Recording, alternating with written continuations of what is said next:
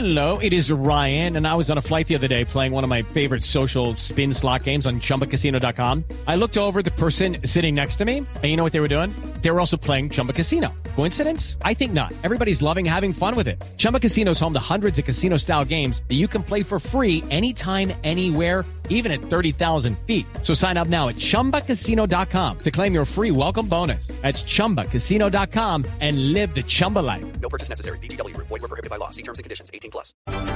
Atención, noticia urgente. La Fiscalía anuncia imputación de cargos contra el ex candidato del uribismo, Óscar Iván Zuluaga, por las grabaciones reveladas este fin de semana. Ricardo Ospina. Néstor, el lunes de la próxima semana será la imputación de cargos de la Fiscalía en contra de Oscar Iván Zuluaga y de su hijo David Zuluaga, el lunes 10 de julio. La imputación de cargos con base en los audios que entregó Daniel García Arizabaleta será por diferentes delitos para cada uno de ellos.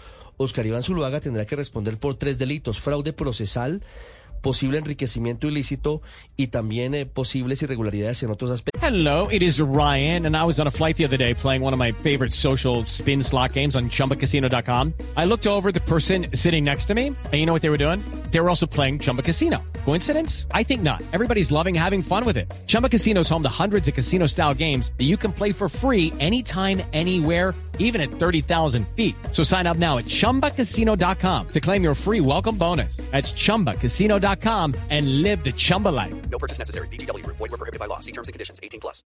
En el caso de David Zuluaga sería únicamente por fraude procesal. Se había anunciado que se haría imputación de cargos contra Oscar Iván Zuluaga y su hijo hace ya tres semanas, pero hoy la Fiscalía ya le está poniendo fecha a esa diligencia. Eh, será el próximo lunes 10 de junio. Y falsedad en documento privado. Falsedad en documento privado, la tercera, la tercera imputación de cargos. Habría que ver si pide o no cárcel la Fiscalía contra Oscar Iván Zuluaga por la gravedad de los Pero delitos. quiere decir, comenzaron los problemas, el, el calvario judicial para quien ganó la primera vuelta en el año 2014.